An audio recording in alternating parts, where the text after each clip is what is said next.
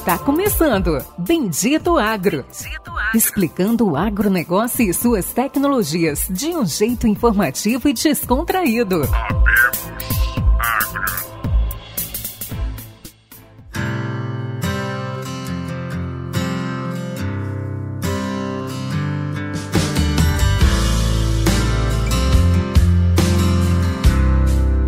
Olá a todos, amigos e ouvintes. Está começando agora mais um episódio do Bendito Agro, o seu podcast de conhecimento e inteligência sobre agronegócios do Brasil e do mundo. E meus amigos, como não poderia deixar de ser, esse é mais um episódio especial onde a gente vai entrevistar alguém que tem muito conhecimento, muito trabalho na área dele. Um assunto novo, né? A gente está aí numa sequência de entrevistas falando de modelos de economia, finanças no agronegócio, e ele vai poder explicar ali vários trabalhos que ele já fez no mercado hoje do agro aqui, pensando aqui no meu estado, Mato Grosso e também do Brasil. Bom, hoje nós vamos entrevistar Wagner Moraes. Ele é CEO da AS Partners, ele é graduado em administração de empresas, pós em administração financeira, MBA em finanças corporativas é, pela FGV, pós em macroeconomia e microeconomia e outros cursos no exterior. Eu não consegui terminar de escrever tudo o que ele já fez. Peço desculpas, mas eu vou chamar ele aqui, nosso convidado, para se apresentar para todos vocês. Sim, olá, boa tarde, Péricles. Agradeço muito, uma honra muito grande estar junto com vocês aqui no Bendito Agro. E, logicamente, falando um pouquinho aí do agronegócio, uma das grandes forças econômicas desse país. Agradeço muito pela oportunidade. Legal. 55 anos, nascido em Minas, mas paulista de coração. Explica um pouco pra gente, Wagner, o que, que que, que, é a AS Partners? Sim, ótimo, excelente. Vamos lá. A AS Partners é um grupo de, de empresas eh, diversas atuações tem no mercado financeiro e mercado de capitais, operações estruturadas, além de reestruturação de diversas empresas. E nós somos uma incubadora de fintechs e bancos digitais, ou seja, a gente monta bancos né, em diversas áreas e setores nos últimos três anos, a gente estruturou nove bancos, sempre ligado a grandes empresas e grandes corporações, e, logicamente, operações nichadas, é assim que a gente fala, ou seja, operações de bancos voltados ao ecossistema de cada grande empresa e de cada nicho de mercado. Né? Então, isso é um pouquinho do que a gente faz. Vamos já para o mercado nosso, tá? Legal, estruturação de bancos, mas o que, que tem a ver com agronegócio? Você faz um crédito para produtor, você cobra o produtor, você ajuda o produtor? Vamos, me ajuda a entender hoje o que, que quais são os negócios hoje, ou você puder já dar alguns exemplos de atuações que você faz no campo. Sim, sim, excelente essa questão, Péricles. Mas antes, assim se me permite, deixa eu falar um pouquinho do setor agro, né? e depois, assim, do setor financeiro, assim fica mais fácil para nós entendermos essa disruptura que está começando a ocorrer no mercado. É, ou seja, o mercado agro hoje é uma das grandes forças desse país. A expectativa, eu diria que do agronegócio hoje é de ter uma participação no PIB desse ano projetado em torno de 27%, ou seja, agronegócio participando quase um terço de participação do PIB do país. Ela, de fato, é uma força muito, muito grande e, logicamente, merece ser visto assim como uma das grandes forças estratégicas e alavancas de crescimento do país hoje. Por um outro lado, vamos falar de bancos um pouquinho né? Ou seja, o Brasil ele possui a segunda maior concentração bancária do mundo, ou seja, hoje aproximadamente 80% de todas as transações financeiras do sistema financeiro nacional estão concentradas nas mãos de cinco bancos: Bradesco, Itaú, Santander, Caixa Econômica e Banco do Brasil. É, é, o Brasil hoje ele fica atrás apenas da Holanda naquilo que se refere à concentração bancária, né? Mas Holanda, logicamente, é um caso à parte, que vale dizer que lá existem apenas cinco ou seis bancos, é maneira de dizer, evidentemente, mas é um caso apartado. Então, se nós excluirmos a Holanda, hoje o país nosso, infelizmente, tem mais um recorde aí de ter a maior concentração bancária do mundo. É, é, isso é bastante negativo, porque isso restringe o acesso aos créditos é devido a esse grande é, corporativismo que existe no sistema financeiro nacional hoje. É, isso, deixa limitações de acesso ao crédito, encarece o custo do dinheiro, diminui linhas voltadas a investimento do país, aqui do Brasil, inclusive no agronegócio, é, e, logicamente, diminui muito a qualidade do serviço financeiro né, e, logicamente, acesso às operações financeiras. Né. O Banco Central do Brasil, ele vem observando essa concentração bancária há alguns anos, e a partir de 2013 ele entrou com essa regulação inicial abrindo espaço para a entrada de fintechs e novas instituições financeiras, né, e exatamente com esse objetivo de pulverizar mais um pouquinho essa concentração bancária existente no país. É, e decorrente disso, né, ao longo desses anos todos, hoje existem já de fintechs em diversas áreas e setores é, aproximadamente umas 2.200 fintechs operando tá, em diversas áreas e setores, mas com uma projeção assim, muito forte. É, a expectativa nossa é que essa concentração bancária ela caia ao longo dos anos. Exemplo, Estados Unidos, a concentração bancária hoje está na casa de 41% aproximadamente, mas em cima dos 10 maiores bancos, não em cima dos 5 maiores bancos, ou seja, 41% concentrado em cima dos 10 maiores bancos. A gente pega a China com 37% e, de maneira geral, Europa com, uma concentração bancária na casa de 39% a 40%. Né? Então, esse é o grande desafio do nosso país hoje, abrir espaço é, para que surjam novas instituições. Quando a gente fala de agronegócio, ou seja, agora sim, eu acho que entrando um pouquinho, hoje, hoje quando a gente fala de fintechs, bancos voltados a esse nicho especificamente, Pérez, é, eu diria que é uma das últimas grandes áreas é, que agora está começando a enxergar essa disruptura aí com, com importância se maior um pouco. Né? É, as empresas, principalmente do, do agronegócio, elas estão acordando para essa realidade de que não precisam mais de bancos para viabilizar e fomentar o crescimento de seus setores. As grandes empresas acordaram para essa realidade de que é possível ter o seu próprio banco dentro de casa né, e, logicamente, fomentar mais o seu ecossistema sem depender desses grandes bancos. Né? Então, isso, isso é extremamente saudável para esse mercado, né? logicamente abre espaço é, para que se amplie esse ramo de atuação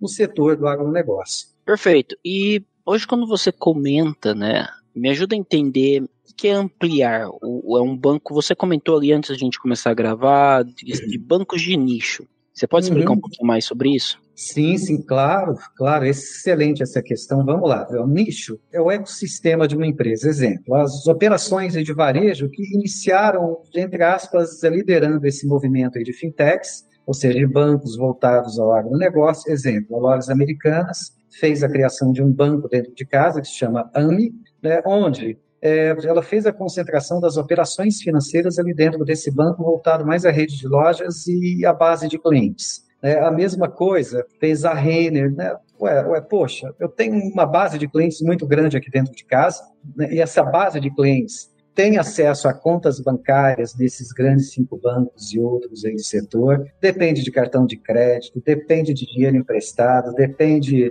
é, de seguros, produtos, serviços financeiros, financiamentos e mais uma série de outras coisas. Ora, se eu tiver um banco aqui dentro de casa, já tenho essa relação com esse cliente, essa relação de confiança está construída, eu conheço esse cliente, eu tenho acesso a ele, poxa, se eu tiver um banco aqui dentro de casa com a minha marca voltada ao meu negócio, eu creio que eu consigo fazer a captura de um valor que hoje eu não capturo. O que vale dizer que eu entrego a minha base de cliente para esses grandes bancos que fazem as operações e eu não capturo absolutamente nada. Né? Então, hoje, quando eu falo de nicho, são bancos e fintechs voltados a essa base de clientes e fornecedores e colaboradores atrelados ao meu negócio. E dentro disso, alguns outros exemplos. É, existe, ou seja, a Marisa, a Riachuelo, e depois né, esse processo ele veio expandindo mais. Outro exemplo, a área educacional. Nós estruturamos um banco nichado, voltado ao Grupo Ser Educacional, uma empresa de capital aberto, a quarta maior do setor educacional do país, uma base de clientes de 400 mil alunos, e a lógica ali foi a mesma. Poxa, eu posso ter, eu posso ter um banco aqui dentro de casa, posso trazer a minha folha de pagamento de colaboradores aqui para dentro desse banco, que é o que já é feito com esses bancos de fora. Posso dar crédito consignado para esses colaboradores, posso dar é, produtos, serviços financeiros, posso financiar os meus alunos, vou trazer os meus alunos aqui para dentro do banco. Né? Eu consigo dar uma linha de crédito estudantil subsidiada num custo o, o, o, abaixo do que se consegue hoje, mais uma série de outros benefícios, cartão de débito, de crédito, isento, é, de taxas, anuidades, mas uma série de outras coisas. Então, quando a gente fala dessas operações de nicho, operações nichadas, são essas fintechs e bancos voltados mais a esse público, a esse ecossistema dentro de cada empresa, que é o que a gente chama é, de, é de aquário, vamos dizer assim. A gente não vai entrar em digamos, em mar aberto e entrar numa concorrência com o Nubank, Banco Itaú, Bradesco. Não.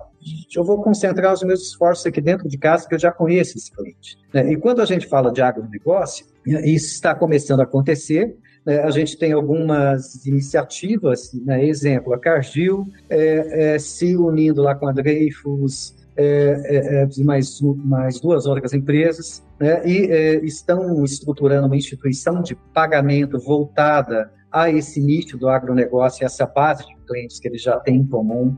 É, outro exemplo, o Grupo Amage, um dos gigantes aí do setor, né, e uma das maiores empresas de agronegócio do mundo, ou seja, brasileira, né, com uma competência fantástica. Em 2017, montou o, A, o, o, AL5 Bank, é uma instituição financeira voltada ao agronegócio, a cadeia de fornecedores deles, a base de clientes, enfim. Então, voltado mais a esse ecossistema. Né? E, logicamente, a gente entende que essa disruptura, ou seja, essa quebra de barreiras, ela só está começando no, no, no agronegócio agora. Tanto é que várias fintechs, é o que a gente chama dela de agrotechs, né, e mesmo igtechs, com diversas funções e finalidades, mas voltadas ao agronegócio. Então, é disso que a gente está falando. Você consegue dar algum exemplo de sucesso? Já exemplo ocorrendo hoje, que está dando certo? Sim, sim, existem vários, tá? É, é, é, antes, eu gostaria mais de ratificar esse exemplo do, do, do Grupo Amage, AL5 Banco. É, é, é uma instituição financeira que já já deu certo no mercado, está com um posicionamento fantástico, com uma curva de crescimento é, assim bastante grande, né? além de, de, outras instituições. Eu vou dar alguns exemplos. Existe um, uma plataforma de gestão da esteira de crédito agrícola, tá? ela se chama Traile. Né? Essa é uma agrotech, né? ela faz a, o, o, o, ela faz a facilitação das aprovações das operações de crédito das empresas voltadas ao agronegócio. Exemplo, é um, uma família, sabe, de produtores rurais, elas necessitam de, de, de, de algum dinheiro específico, alguma linha específica, ou alguma linha específica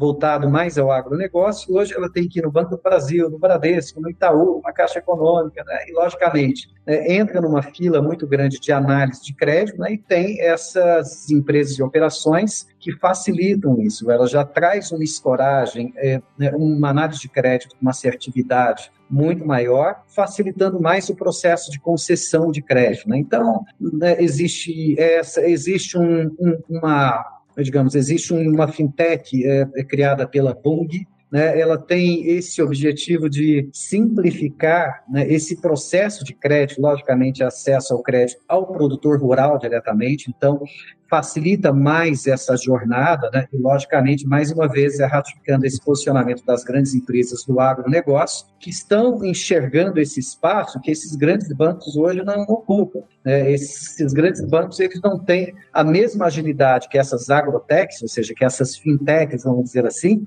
é, que já conhecem profundamente o agronegócio e principalmente a sua base de clientes. Então, esse processo ele, ele acaba ficando muito mais ágil, muito mais fácil numa aprovação de operação, numa aprovação de financiamento. Né? Então, existem vários, existe a Nagro, né, existe a WTK Agro, ou seja, é outra fintech que é, faz abertura de contas através do WhatsApp, tá, com esse objetivo de facilitar o acesso do produtor rural a seus serviços financeiros. Aí hoje, essa fintech ela já está com uma base de 400 mil contas abertas através do WhatsApp. Né? Enfim, então, é, é, já disse que a gente está falando, é dessa disruptura que a gente está falando, é grandes empresas e grandes entidades que conhecem profundamente o setor agro, muito mais a fundo do que essas instituições financeiras atuais, e que estão se posicionando com, com, com estruturas e com soluções mais inovadoras e voltadas para esse mercado. Então, a gente deu alguns exemplos, mas existem outros exemplos aí também. Existe a Master, você chama Barter, é, essa é uma fintech voltada mais ao agronegócio, ela trabalha com essas operações tá, de barter, ou seja, especificamente no Brasil, né? e que agora fez anúncio do lançamento de uma conta digital esse cartão de crédito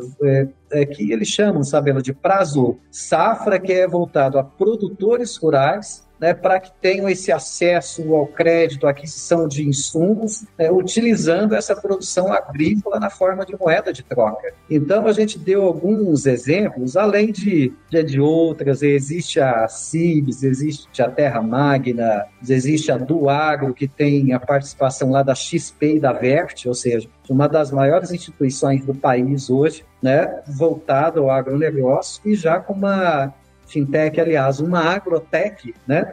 É, com esse foco específico aqui dentro do agronegócio, né? Então, a mensagem é essas grandes instituições estão acordando para isso, está aí, de fato, enxergando que existe um potencial de crescimento muito forte no agronegócio, que não foi explorado da forma que se deve, e hoje o agronegócio ele depende de grandes instituições ainda que têm um processo muito poroso de entendimento de acesso ao crédito. É disso que a gente está falando. Né? Não, fantástico, Wagner. Obrigado. Eu realmente gostaria de agradecer. Né? Realmente acho que ficou claro a importância desse processo. Acho que tem muita coisa acontecendo. Acho que o Banco da Margem é o mais claro para mim. Estou aqui no Mato Grosso, ser cliente, então é interessante como todo mundo hoje, com a facilitação da, da fintech, você usa os dados, seus clientes, seus negócios, você pode dar o crédito para o cliente que você achar melhor, da forma que você achar melhor, e manter ele ali dentro. Né? Talvez essa seja a grande questão de todo o negócio. E, e, logicamente, Péricles, é facilitar mais o acesso ao crédito. Tá? Existe, existe outro dado que é bastante interessante, sabe, do setor, ou seja, é que muita gente às vezes não dá essa devida importância e não fala com essa desenvoltura de assim que se deveria, ou seja, 77% dos estabelecimentos, ou seja, rurais, eles são oriundos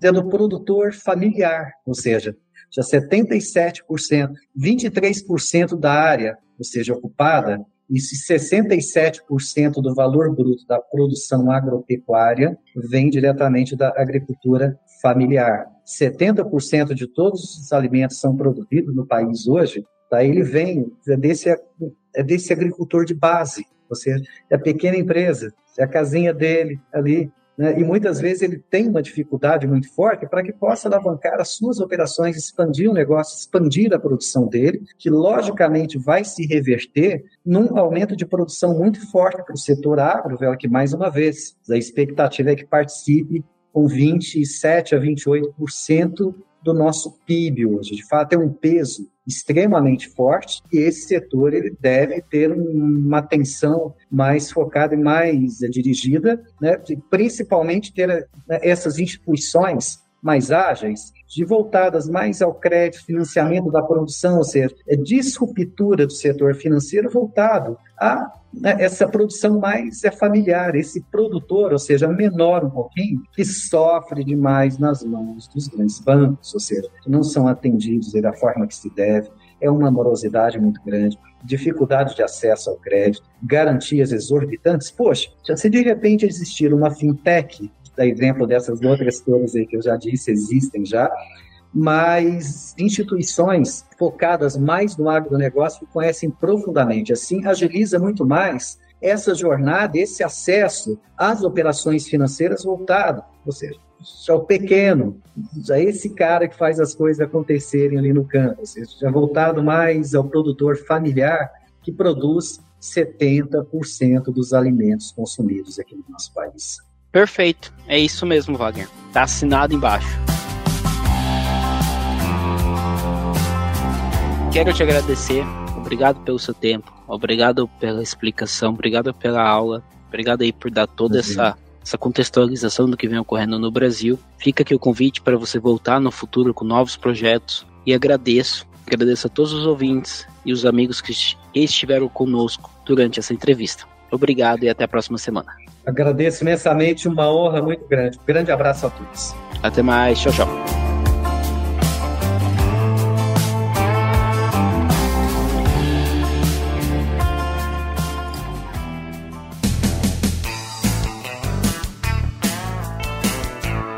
Você ouviu Bendito Agro. Acompanhe o nosso programa nos principais aplicativos de podcasts e fique por dentro das tecnologias envolvendo o agronegócio.